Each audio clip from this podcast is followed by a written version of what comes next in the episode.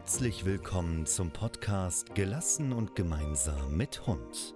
Dein Podcast für mehr Hundeverständnis und eine harmonische Hund-Mensch-Beziehung. Das Internet ist voll von Informationen, Methoden und Philosophien rund um die Erziehung unserer Hunde. Dadurch werden viele sehr verunsichert. Damit du wieder mehr Sicherheit gewinnst, begleiten wir dich und zeigen dir einen roten Faden, an dem du dich mit deinem Hund orientieren kannst. Schlüssig, nachvollziehbar und lebensnah. Wir räumen auf mit Mythen, veralteten Denkweisen und bringen dich mit deinem Hund näher zusammen, damit du dich wieder auf dein Bauchgefühl verlassen kannst. Wir helfen dir zu verstehen, wie dein Hund wirklich tickt. Hallo und herzlich willkommen zu der Jahresendfolge, kann man schon fast sagen, äh, zu einer neuen Podcast-Episode von Gelassen und gemeinsam mit Hund. Und damit du deinen Hund auch möglichst gelassen und entspannt über den Jahreswechsel bringen kannst, gibt es jetzt noch ein paar ja, Last-Minute Hinweise, Last-Minute-Tipps, ähm, will ich ja schon fast sagen. Äh, ich, du, du, wenn du die, äh, den Podcast schon ein bisschen hörst, dann weißt du, dass ich äh, kein großer Tippgeber an der Stelle bin, weil es einfach so häufig sehr, sehr individuell ist.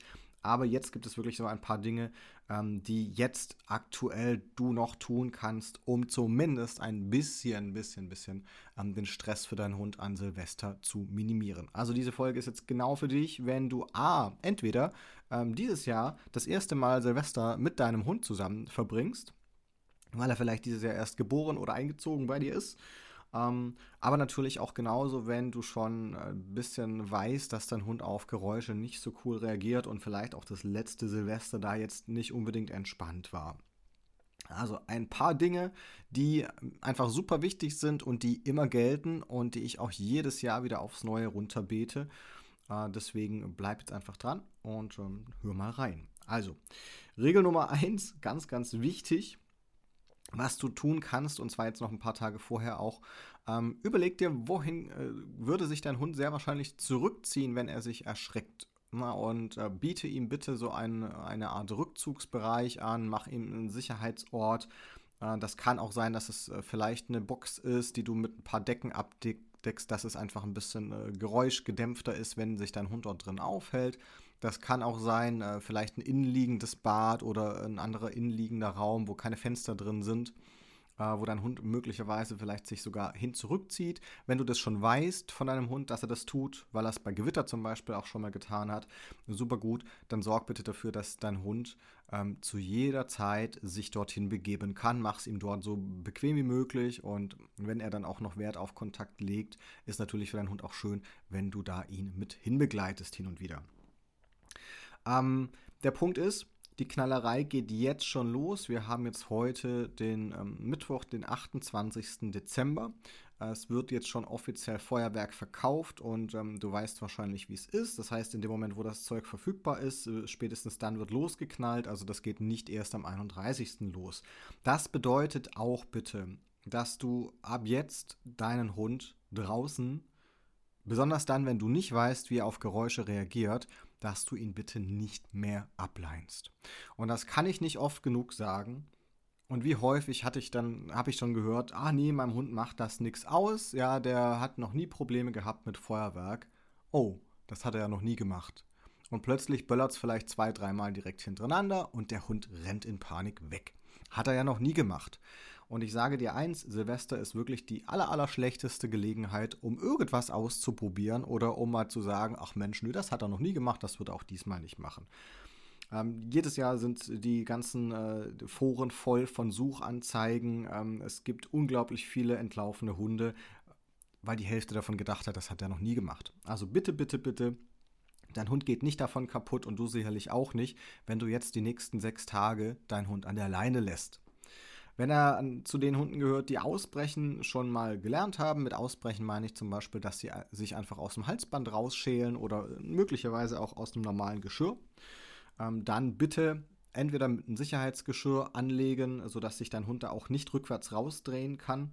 Ähm, und du oder du sicherst deinen Hund eben doppelt. Das heißt, eine Leine, äh, ein Leinenende ist am Halsband und das andere am Geschirr, sodass da einfach das Risiko sinkt, äh, dass dein Hund sich, wenn er sich erschrickt, dass der dann da einfach vor Panik kopflos wegrennt und wer weiß, was passiert. Ähm, das hat übrigens nichts mit Übertreiben zu tun an der Stelle. Also falls du jetzt denkst, boah, der übertreibt aber ganz schön, jo. Ähm, das sind die Dinge, die einfach dann jedes Jahr sich äh, im Traineralltag so zeigen. Äh, A, Silvester kommt immer total überraschend.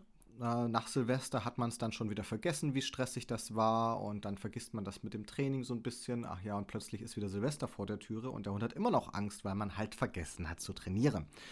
Ähm, ja, ist ein bisschen schwierig für mich manchmal mental, muss ich ganz ehrlich sagen. Deswegen habe ich da vielleicht auch ein bisschen kürzere Zündschnur. Ähm, zum anderen aber, weil es einfach so saumäßig gefährlich ist. Es ist so saumäßig gefährlich und fahrlässig, die Hunde jetzt laufen zu lassen. Und auch wenn ein Hund, und das kann ich dir wirklich sagen aus meiner Erfahrung, wenn ein Hund noch never ever Geräuschangst hatte, die Hunde werden älter, Geräuschängste entwickeln sich gerne mit zunehmendem Alter. Das lässt sich nicht von der Hand weisen. Und das heißt, nur weil dein Hund vielleicht seit fünf Jahren keinerlei Stress mit Silvester hatte, heißt das nicht, dass es dieses Jahr auch so ist. Das verändert sich und plötzlich ist es einfach da. Und sei einfach vorbereitet für den Fall und mach's deinem Hund so angenehm wie möglich. Das ist das, was ich wirklich so ultimativ gerne jedem mitgebe und zwar schon von Anfang an. Also das heißt nochmal, Sicherheitsort bitte zu Hause für deinen Hund einrichten, wo er sich wirklich gerne hin zurückziehen kann, wo du dann, wenn es draußen knallt, äh, zum Beispiel auch einfach den, die Jalousie schließen kannst, sodass dann nicht noch die Blitzgeräusche dazukommen, dass der Schall ein bisschen gedämpft wird. Ähm, und ein Sicherheitsbereich, wo dein Hund dann zum Beispiel auch ab und zu ein paar nette Sachen findet, wie ein Kong oder was zu kauen, dass er sich da noch so gut es geht einfach eine Weile ablenken kann.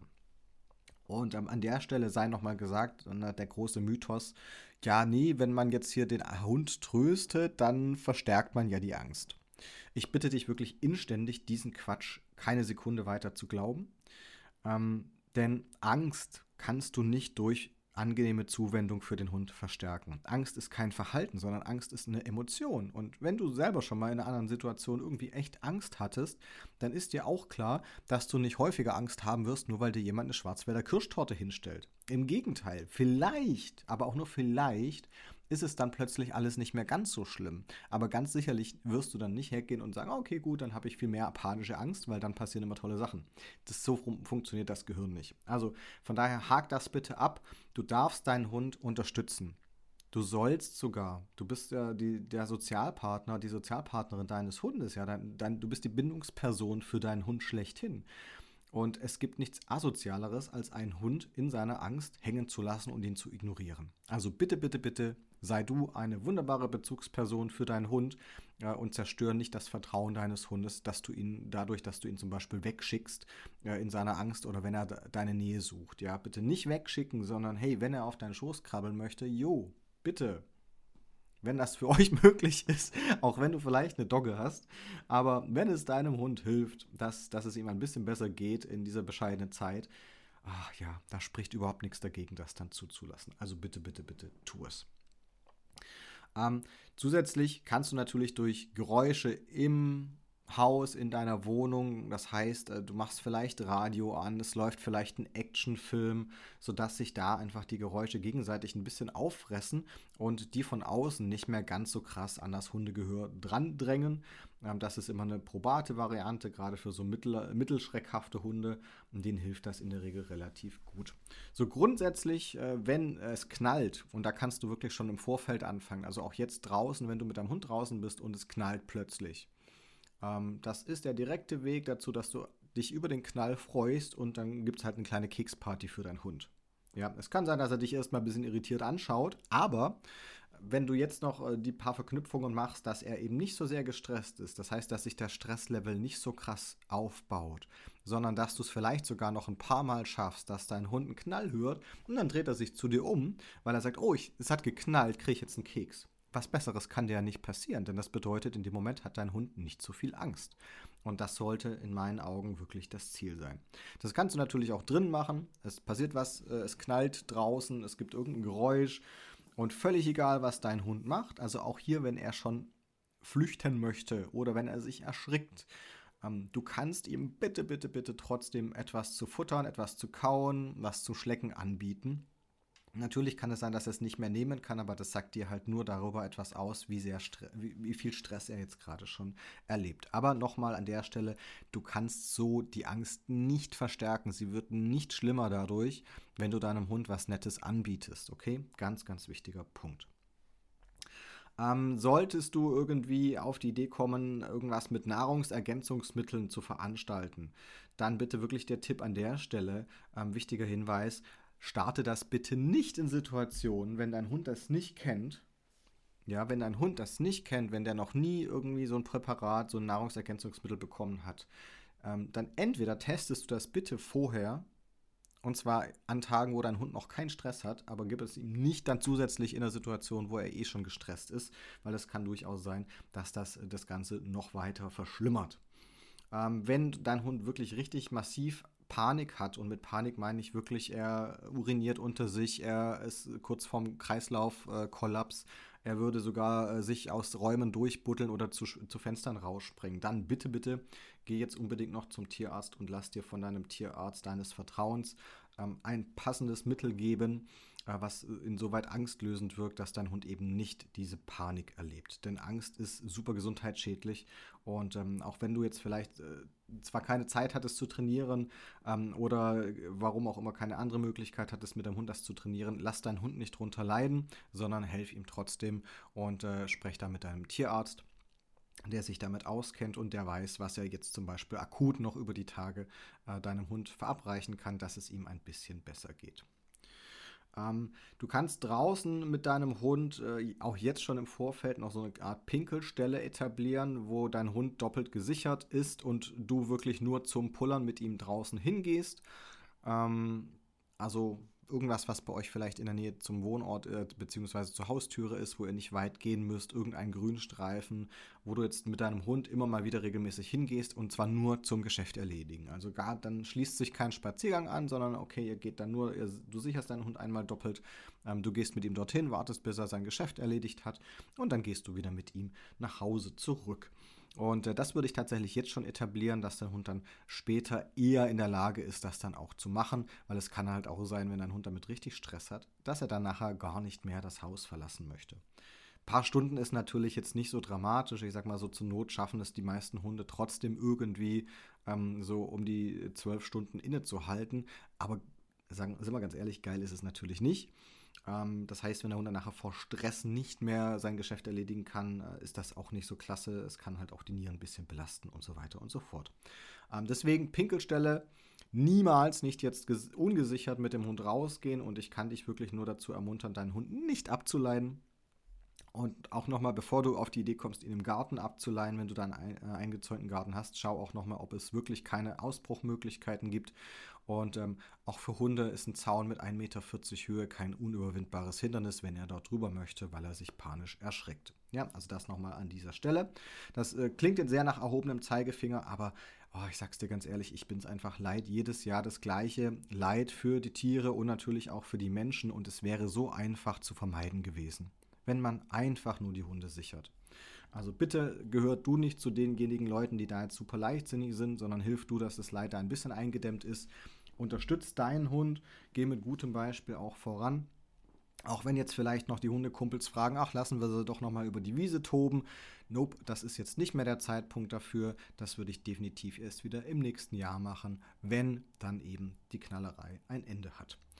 Ähm, übrigens an der Stelle noch, wenn dein Hund gechippt ist, also das heißt, er hat so einen Chip mit einer, äh, er hat einen Chip implantiert bekommen und du hast irgendwo im Heimtierausweis diese Nummer drin stehen, ähm, bitte check doch mal, ob du deinen Hund auch registriert hast.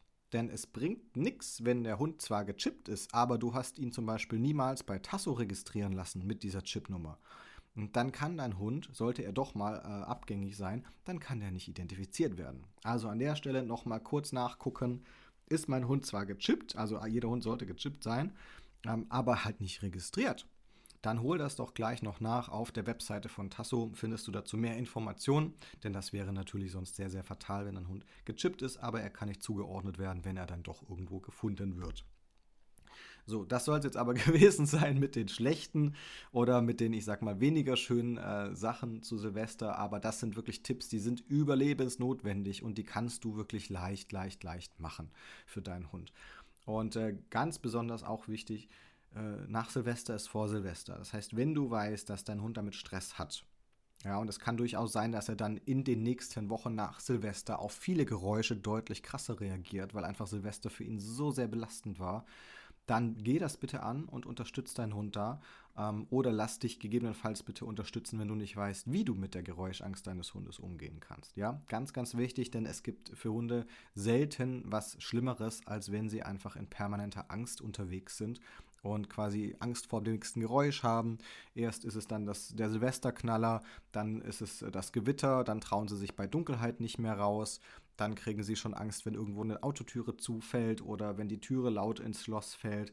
Und das sind alles Dinge, die sind nicht notwendig, dass, dass das so bleibt. Also dabei kannst du deinen Hund unterstützen. Und da will ich dich wirklich ermuntern, tu das. Denn da kann man wirklich durch Training, durch zielgerichtetes Training, kann man den Hunden helfen, dass sie wirklich weniger Angst erleben. Und äh, ja, du dann damit natürlich auch mehr, mehr Freude gemeinsam mit deinem Hund hast und äh, die Lebensqualität da nicht so sehr eingeschränkt ist. Also, gib das bitte gerne weiter.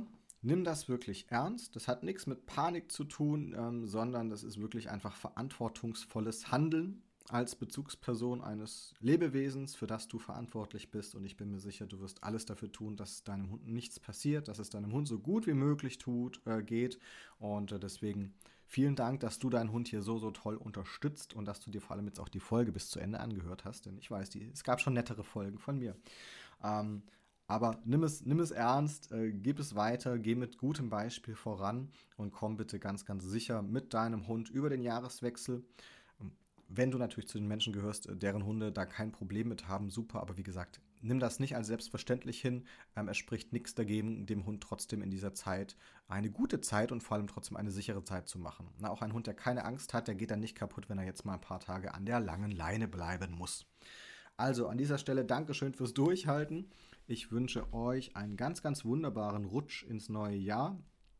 Ähm, genießt ihn so gut es geht, erlebt ihn so stressfrei wie möglich und dann freue ich mich, wenn du auch im nächsten Jahr wieder dabei bist und äh, vielleicht ja meinen Podcast hörst. Also vielen Dank und bis bald.